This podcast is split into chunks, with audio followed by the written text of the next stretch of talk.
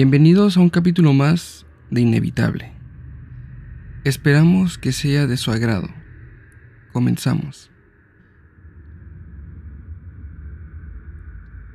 Voces.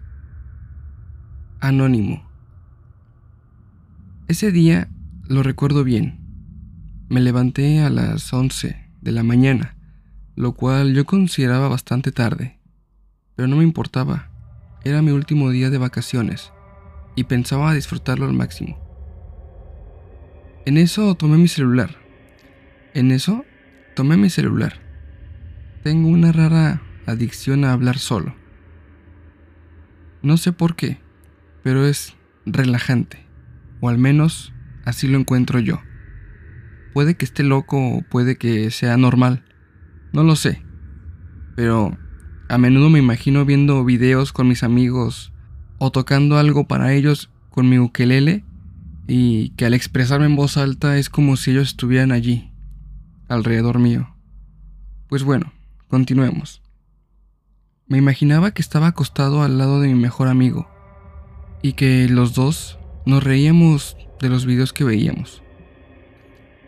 Y cuando estaba hablando, algo me habló al oído.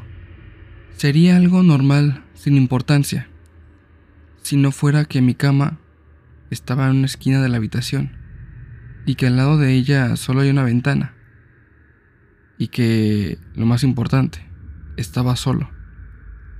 Yo, obviamente, me asusté, pues aparte estaba hablando solo, pero no, parecía que no estaba solo. Cabe recalcar que soy muy creyente de las cosas paranormales. Me gusta mucho, me atraen pero en ese entonces me asusté demasiado. Es muy diferente escuchar y leer relatos de situaciones de este tipo a que te pasen. Realmente sentía que algo me vigilaba.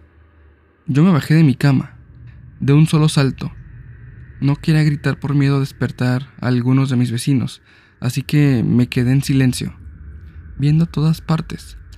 Quería convencerme a mí mismo que solo fue algo que imaginé, y me volví a subir a la cama. Decidí escribirlo y compartirlo. Así que aquí estoy. Ya es normal que escuche voces, me pasa todos los días. Pero justo en ese momento, una voz desconocida para mí. Era una voz suave, muy bonita. Realmente no era una voz que diera miedo. De hecho era casi hasta angelical. Y bueno, lo que pasa es que me agarró en curva. No la reconocía de ningún lado, ni parecía que viniera de un sitio en específico, pero puedo jurar por mi vida que no la inventé, que sí la escuché y que, bueno, fue muy clara. Yo, sinceramente, espero no escucharla más, porque aunque no es fea, el saber que hay una voz que de repente escuchas cuando estás solo no es nada agradable.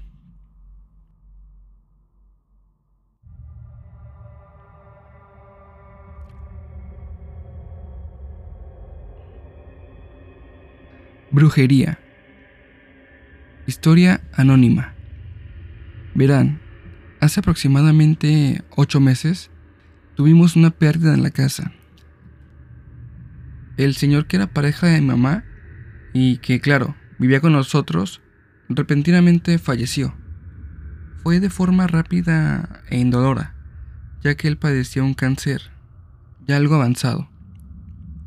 El detalle es que desde que llegó a la casa a vivir se sentía un ambiente muy pesado. Nos enfermábamos muy seguido. Yo personalmente me sentía sin energía, así como triste todo el tiempo y sin ganas de no hacer nada. Muchas veces con insomnio. Ahora les comentaré dos experiencias que podría decir que me impactaron, ya que fueron la primera vez en que sentí la presencia de algo o alguien en mi cuarto. Y es que normalmente padezco de parálisis del sueño.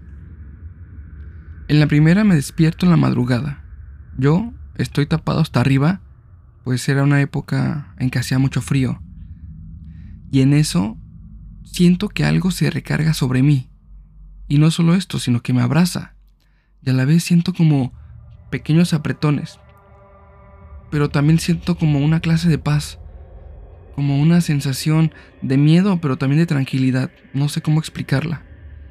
Esta experiencia fue alrededor de hace tres o cuatro años atrás. La segunda experiencia que tuve fue en los últimos días con vida del señor que fue pareja de mi mamá. Fue al despertar. Ya era de mañana, alrededor de las 7 u 8. Igual, estaba tapado. Despierto y bueno, estoy acostado boca arriba, pero de pronto siento como que algo se sube a la cama. Y alcanzo a percibir una clase como de pies que se hunden en medio de mis piernas. Posteriormente me da la sensación de que me intenta jalar la cobija, como queriendo destaparme. Según lo que le han comentado a mi mamá, yo grité y apenas lo hice, esa cosa dejó de molestarme. Entró mi mamá, me preguntó qué pasaba y le platiqué. Ella no supo qué decirme. No sabía ni qué era. Pero bueno, pasaron los días y esto lo olvidamos. Ella no supo qué decirme. Realmente no teníamos una explicación para esto. Únicamente nos abrazamos y bueno, transcurrieron los días con normalidad. Al pasar un tiempo, según lo que le han comentado a mi mamá, la expareja del señor sigue o seguía viviendo en su pueblo natal, donde conoció al que fuera su pareja y donde tenían su vida. Esta mujer, desde que se enteró que se juntó con mi mamá, fue a hacerle un ritual, uno de esos de brujería, en contra de él, de mi mamá o de nosotros. Y esto lo sabemos porque los hermanos de la pareja de mi mamá siguen viviendo ahí, en ese mismo pueblo. Y en los pueblos, créanme, todo se sabe. Recuerdo que fue muy fuerte enterarnos que alguien nos había estado atacando con cosas así de brujería. Uno lo lee muy fácil, en artículos o lo escucha en historias de terror, pero bueno, saber que directamente nosotros somos el blanco de algún tipo de brujería es diferente. Eso sí causa temor. Ahora que ya no está él, el ambiente de la casa se siente totalmente diferente. La casa se aprecia hasta con más luz.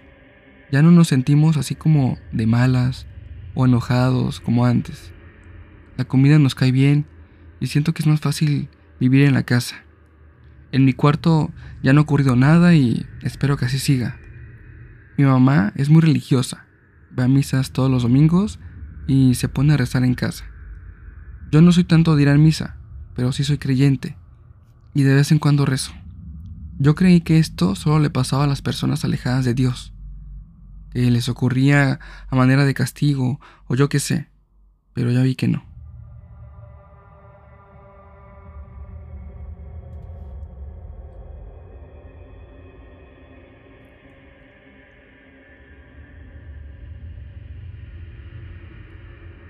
Una noche complicada. Anónima. Hola. Les saludo con gusto. El motivo de mi mensaje es porque quiero contar una experiencia que me pasó hace unos años. Solamente la gente muy cercana a mí sabe de esto, por eso me gustaría mantener un secreto y que sea anónimo. Pero antes de empezar a contar la historia, tengo que hacer una aclaración. En esos años yo había empezado a practicar la brujería. No hacía mucho, solo algunas adivinaciones con cartas de tarot y astrología. No sé por qué, pero me entró una curiosidad muy grande por conocer todo este mundo y aprender de él. Hoy en día esa curiosidad se fue, pero el recuerdo permanece. Pero la experiencia vivida aquella noche permanece. La ocasión en que me ocurrió esto fue un día normal, como cualquier otro. De hecho, volví a casa por la noche, después de quedar con amigos. Ese día en casa estaba mi compañera de piso, la cual por cierto es mi mejor amiga, y su novio. Los tres estuvimos como siempre un rato hablando y cenamos. Después nos fuimos para nuestra habitación. Yo esa noche no podía dormir, y como era verano, tenía la ventana de la habitación abierta. En algún momento durante la noche me empezó a venir el sueño pero cada vez que me quedaba medio dormida, escuchaba unos golpes muy fuertes que venían de la pared de detrás de mi cama, y quedaba a la habitación de mi mejor amiga. La cosa es que ahí había un armario muy pesado y la cama estaba al otro extremo de su habitación, así que era imposible que los golpes los provocaran ellos. En algún momento decidí abrir los ojos, ya que tenía una sensación extraña.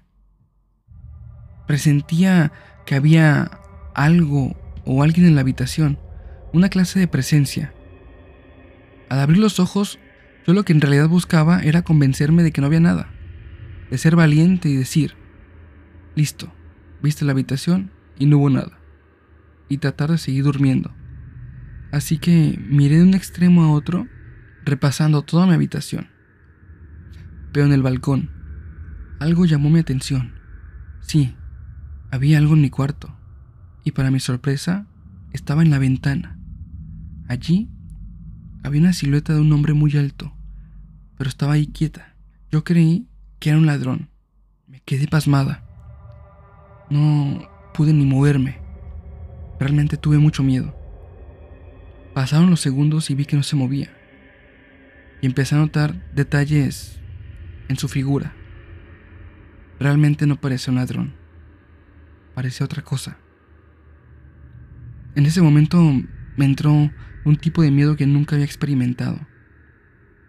Quise correr, quise gritar, pero me repetía que debía ser valiente. Además, aún era de noche. Si salía del departamento y corría, ¿a dónde iría? ¿Qué se suponía que tenía que hacer? Y la verdad, estaba agotada.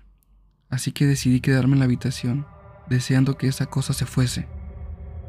En algún momento tomé las cartas y conseguí dormir abrazada a ellas, como si fuesen un osito de peluche, creyendo que eso me daría algo de protección.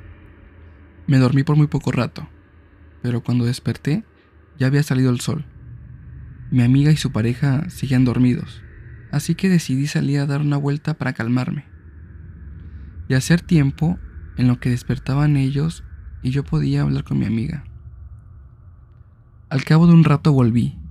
Ella ya estaba despierta, ya se había ido. Hablé con ella sobre lo que vi, y ella ya estaba al tanto de que yo tiraba las cartas. Que si bien no le parecía mal, sí podía generar que empezaran a ver cosas extrañas en la casa. Lo que me dijo me dejó también los pelos de punta. Ella también había escuchado los golpes que escuché yo pero pensaba que era algún vecino. Aparte había pasado muy mala noche con pesadillas. Creyó que todo había sido parte de su imaginación. Se me ocurrió preguntar si a su novio se le había muerto alguien recientemente, y para mi sorpresa resultaba que sí. Un vecino suyo, de Colombia. En ese momento yo vivía en España. Ese vecino era una persona mayor, y lo consideraba como un abuelo. En ese momento mi amiga llamó a su novio y le explicó lo que yo había visto. Yo le describo cómo era el hombre. Y era exactamente como el vecino que se murió. Aclaración, yo no tenía ni idea de que su vecino se había muerto, y mucho menos cómo era físicamente. Yo lo supe a través de la sombra que vi. Lo único que pude hacer en ese momento fue darle unas pautas para que el hombre descansara en paz y limpiar la casa. Prohibirle la entrada al novio por unos días hasta que el problema se solucionase. Y al final, no volví a ver más a esta cosa.